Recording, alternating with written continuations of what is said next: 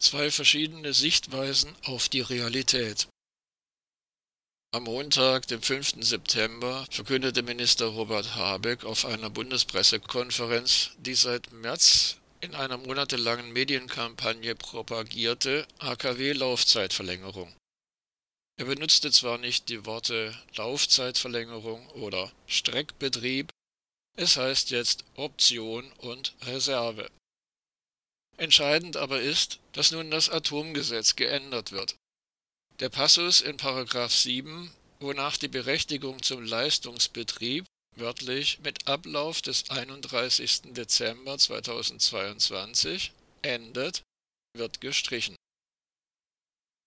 Auch nach dem 5. September sind viele Menschen in Deutschland der Ansicht, nur Union, FDP und AfD wollen eine AKW-Laufzeitverlängerung. Die anderen drei im Bundestag vertretenen Parteien aber nicht. Psychologisch betrachtet könnte dies vielleicht als eine Sichtweise auf die Realität bezeichnet werden. Schauen wir uns einmal das Verhalten einiger parteipolitischer Protagonisten über einen längeren Zeitraum an. In den vergangenen elf Jahren war in Baden-Württemberg eine Regierung unter Ministerpräsident Winfried Kretschmann am Werk. Dem sogenannten Umweltministerium von 2011 bis 2021 unter Franz Untersteller, danach unter Thekla Walker, ist die Atomaufsicht als Teilbehörde untergeordnet. Die baden-württembergische Atomaufsicht hat trotz all der Leukämie- und Brustkrebsfälle im Umkreis des AKW Philipsburg und des AKW Neckar-Westheim und trotz der seit 2017 im AKW Neckar-Westheim festgestellten Risse den Weiterbetrieb garantiert, indem es attestierte, die Atomreaktoren seien, so wörtlich, sicher. Bei Robert Habeck kommen nur acht Jahre in Betracht, da er vor 2014 bundespolitisch ein völlig unbeschriebenes Blatt war. Im Juni 2013 verwarf das Oberverwaltungsgericht Schleswig die Genehmigung für das sogenannte Atommüllzwischenlager am AKW Brunsbüttel. Später wurde dieses Urteil auch höchstinstanzlich bestätigt. Damit hätten entsprechend dem Atomgesetz sofort alle Atomreaktoren in Deutschland abgeschaltet werden müssen. Kein Entsorgungsvorsorgenachweis, nicht mal formal. Zugleich wurde mit diesem Urteil das schon seit 2003 von der Anti-AKW-Bewegung vorgebrachte Argument bestätigt, dass keines der 16 sogenannten Zwischenlager in Deutschland einem Flugzeugabsturz standhalten kann. Der Weiterbetrieb dieser Zwischenlager und damit auch sämtlicher Atomreaktoren in Deutschland ist illegal. Seit März 2012 war bekannt, dass sich im sogenannten Atommüllzwischenlager am AKW Brunsbüttel verrostete Fässer befinden. Der TÜV Nord wusste nachweislich bereits seit dem 10. Januar 2012 Bescheid. Am 20. Februar 2014 erklärte Robert Habeck als zuständiger schleswig-holsteinischer Minister, Zitat, die Kavernen sind sicher. Ende des Zitats. Obwohl sich der Skandal, es wurden unter anderem durch Gase aufgeblähte Fässer entdeckt, über die gesamte Amtszeit Habecks als schleswig-holsteinischer Minister hinzog, konnte sich Habeck davon fernhalten und er wurde in den Mainstream-Medien nicht mit dem skandalösen und wenig glamourösen Thema in Verbindung gebracht. Im Jahr 2015 bemerkte Hans-Josef Fell, neben Hermann Scheer, Dietmar Schütz und Michaele Hustedt, einer der Initiatorinnen und Initiatoren des EEG, und wegen seines auffallend konsequenten Einsatzes für die erneuerbaren Energien von seiner eigenen Partei 2013 abgesägt und nicht wieder auf einem aussichtsreichen Listenplatz für den Bundestag nominiert, dass Teile seiner Partei, Zitat, das 100% erneuerbare Energienziel massiv abschwächen wollen. Pressemitteilung vom 6. November 2015. Namentlich nannte er dabei Rainer Barke, früherer Staatssekretär unter Jürgen Trittin und ebenfalls Mitglied der Pseudogrünen, und Robert Habeck als Bremser, die das Ziel 100% erneuerbare Energien auf 2050 verschieben wollen. Im Jahr 2013 hatten alle großen deutschen Umweltverbände, zunächst auch der BUND, der dann aber unter SPD-Einfluss im April 2014 umfiel, die Teilnahme an der Atommüllendlagerkommission verweigert. Grund es handelt sich nicht um eine ergebnisoffene Suche, sondern ganz offensichtlich um ein Verfahren zur Scheinlegitimation.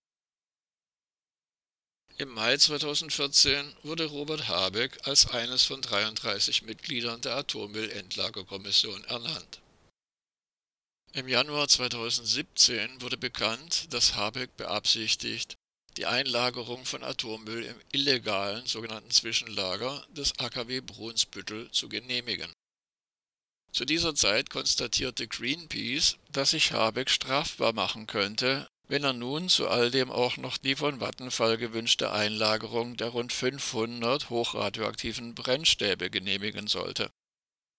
Die Umweltorganisation stützte sich hierbei auf ein Gutachten, mit dem sie prüfen ließ, ob diese zusätzliche Einlagerung von Atommüll rechtmäßig wäre, und das diese Frage klar verneint. Habeck handelte durchaus clever. Um dem Gesetz Genüge zu tun, ließ er die Lagerung des Atommülls hinfort nicht mehr als Zwischenlagerung, sondern als Bereitstellungslagerung bezeichnen. Das Greenpeace-Gutachten sah darin einen klaren Widerspruch zur herrschenden Rechtsprechung. Darin heißt es, Zitat, die ungenehmigte Aufbewahrung von Kernbrennstoffen ist mit Freiheitsstrafe bis zu fünf Jahren nach 328 Absatz 1 Nummer 1 StGB strafbar. Auch Amtsträger können sich wegen Beihilfe zu einer Straftat nach sowieso sowieso strafbar machen. Ende des Zitats. Doch Habeck kam damit durch.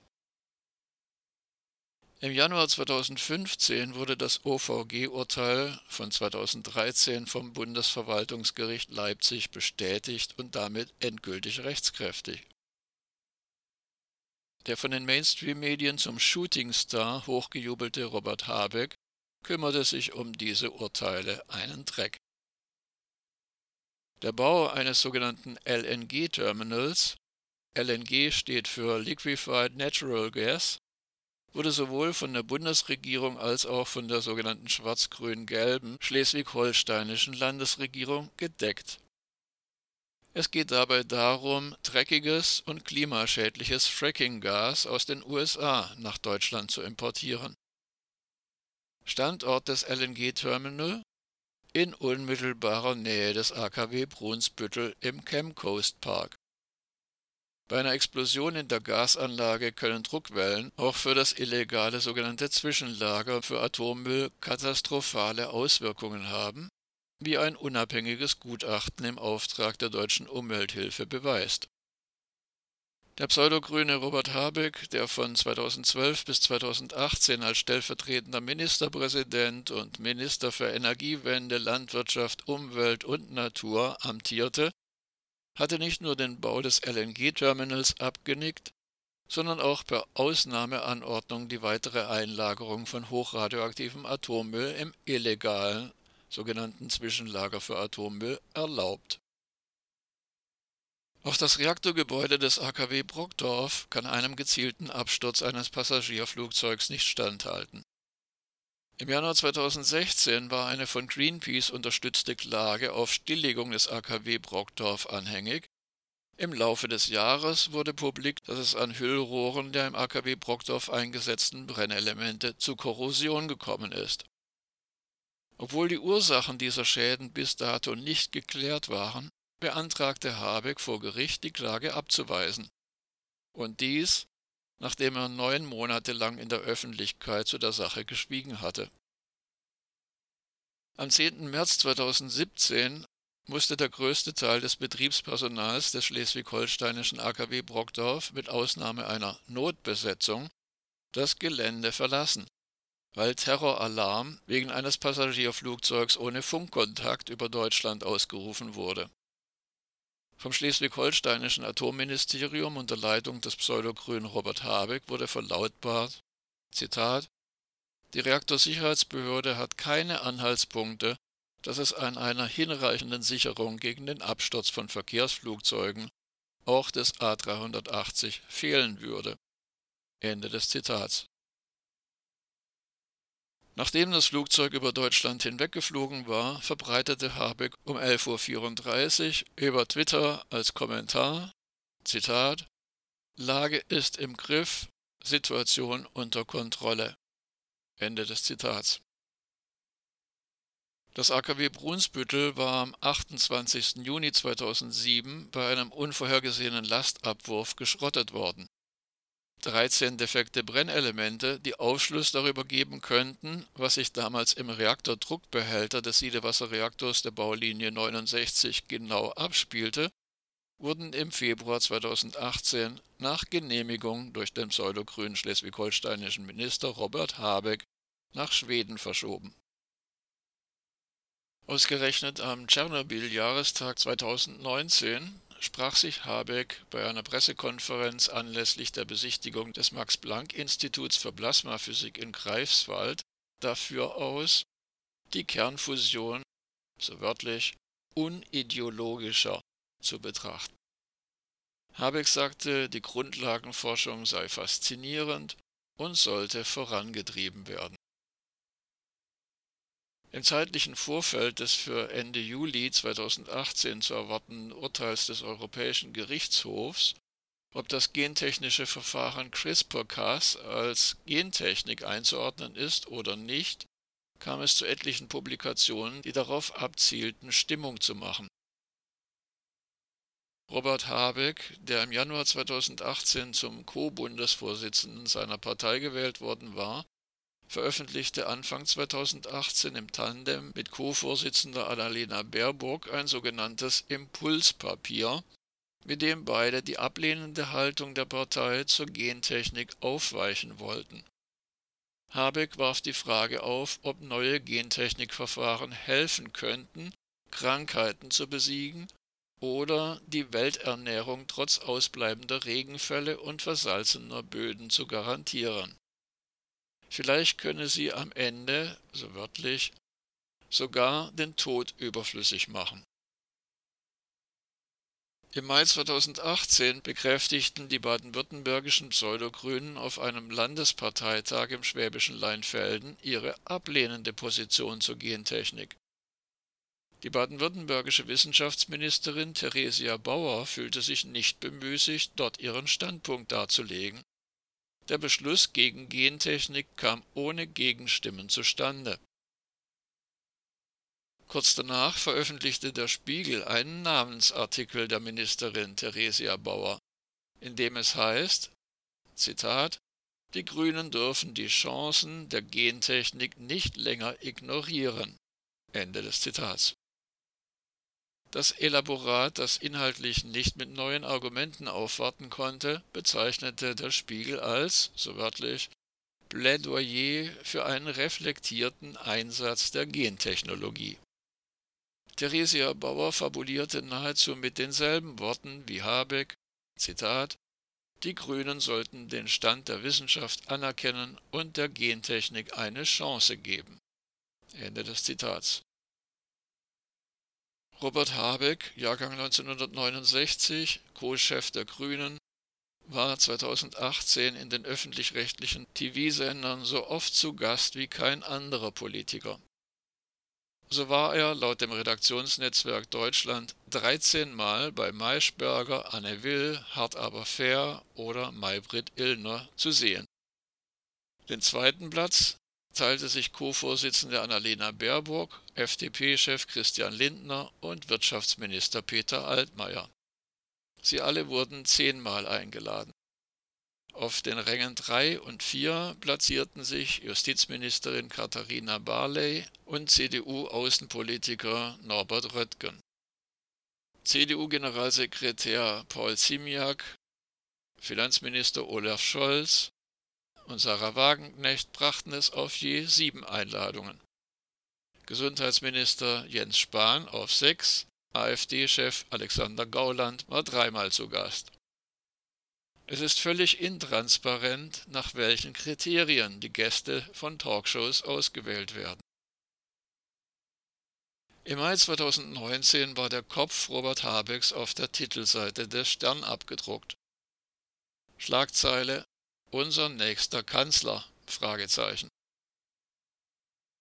Bei einem offiziellen Besuch in der Ukraine auf Einladung des Staatspräsidenten Volodymyr Zelensky im Mai 2021 befürwortete Habeck in einem Interview mit dem Deutschlandfunk mit Bezug auf den Ostukraine-Konflikt deutsche Exporte von sogenannten Defensivwaffen. Am 1. März 2022 erschien in der Taz ein Artikel mit der Schlagzeile Habecks notwendiger Tabubruch. Quasi der Startschuss für die Medienkampagne pro AKW-Laufzeitverlängerung. Am 7. März legte Ministerpräsident Winfried Kretschmann nach. Zitat: Es darf keine Denkverbote geben veröffentlicht im Internet unter ntv.de unter der Überschrift Kretschmann offen für Laufzeitverlängerung. Und am 18. Mai erneut Kretschmann, Zitat, das kann natürlich sein. Stuttgarter Nachrichten unter der Überschrift Winfried Kretschmann, Ministerpräsident, stellt bei Gasembargo Atomkraftausstieg in Frage. Und noch einmal zurück nach Baden-Württemberg. In den vergangenen elf Jahren der Regierungszeit von Ministerpräsident Winfried Kretschmann wurde der Ausbau der erneuerbaren Energien in keinem anderen Bundesland so effektiv gebremst wie in Baden-Württemberg. Bei der Windkraft liegt Baden-Württemberg im Vergleich der Flächenländer noch hinter Bayern. Der Windkraftunternehmer Andreas Markowski hat in seinem Anfang 2022 erschienenen Buch Klimaschänder ausführlich dargelegt, wie der Ausbau der erneuerbaren Energien in Baden-Württemberg systematisch behindert wird. Er beschreibt anhand konkreter Beispiele, wie Klimaschutzprojekte im Bereich erneuerbarer Energien verzögert und verhindert wurden. Dabei entstanden oft tragikomische Berichte, bei deren Lesen Schmunzeln und Kopfschütteln nahe beieinander liegen, so der Verlagstext. Dennoch aber sagte Markowski im Mai in einem Interview, Zitat, ich habe keinen Zweifel, dass der Ministerpräsident seine politischen Ziele durchsetzen will. Ende des Zitats. Und um diese zumindest merkwürdige Sichtweise zu begründen, führte Markowski aus, Zitat, die Landesregierung setzt in ihrer eigenen Verwaltung nicht durch, dass sich ihre Ziele in der Genehmigungspraxis auch auswirken. In Baden-Württemberg mischt sich die Regierung ganz bewusst nicht ein in das Verwaltungshandeln. Ende des Zitats. Nun sind allerdings laut Verfassung sowohl Landesregierung als auch Verwaltung bis hinunter auf die kommunale Ebene Teile ein und derselben Exekutive. Und die Behauptung, die Landesregierung mische sich nicht in das Verwaltungshandeln ein, ist völlig realitätsfremd. Ein Beispiel. Im Neckar-Odenwald-Kreis sollte auf der oberirdischen Deponie Sansenhecken bei Buchen radioaktiv belasteter Abrissmüll des AKW Obrigheim eingelagert werden. Achim Brötel, Landrat des Neckar-Odenwald-Kreises bot dem pseudogrünen baden-württembergischen Atomminister Franz Untersteller Paroli und verweigerte das Abladen des schwach radioaktiven Atommülls auf der Deponie. Am 8. September 2017 meldete die Heilbronner Stimme, Zitat, das Umweltministerium bleibt hart. Dem Landrat wurde angedroht, ihn des Amtes zu entheben.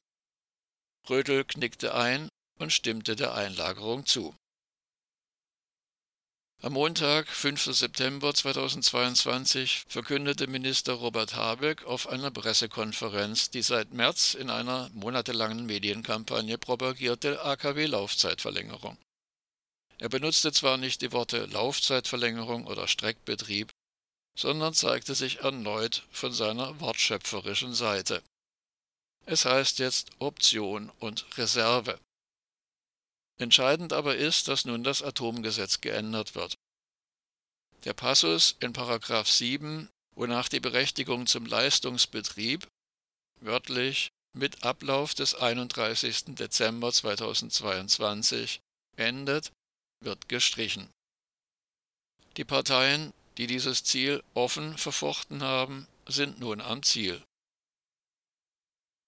Dennoch wurde es in den Mainstream-Medien nach dem 5. September so dargestellt, als wolle Robert Habeck die Laufzeit von nur zwei Atomreaktoren lediglich bis April 2023 verlängern und zugleich bezieht er, so wörtlich, Prügel von Friedrich Merz und Christian Lindner, weil diesen das Erreichte angeblich nicht genüge. Viele Menschen haben nun Mitleid mit Robert Habeck. Das erinnert an eine Szene aus der Comicserie Lucky Luke. Die französische Schauspielerin Sarah Bernard kommt bei ihrer USA-Tournee auch in den Wilden Westen. Bei einem Auftritt wird sie auf der Bühne von einem Schurken bedroht. Sofort stürmen Cowboys mit dem Revolver in der Hand hinauf, um der Dame zu helfen.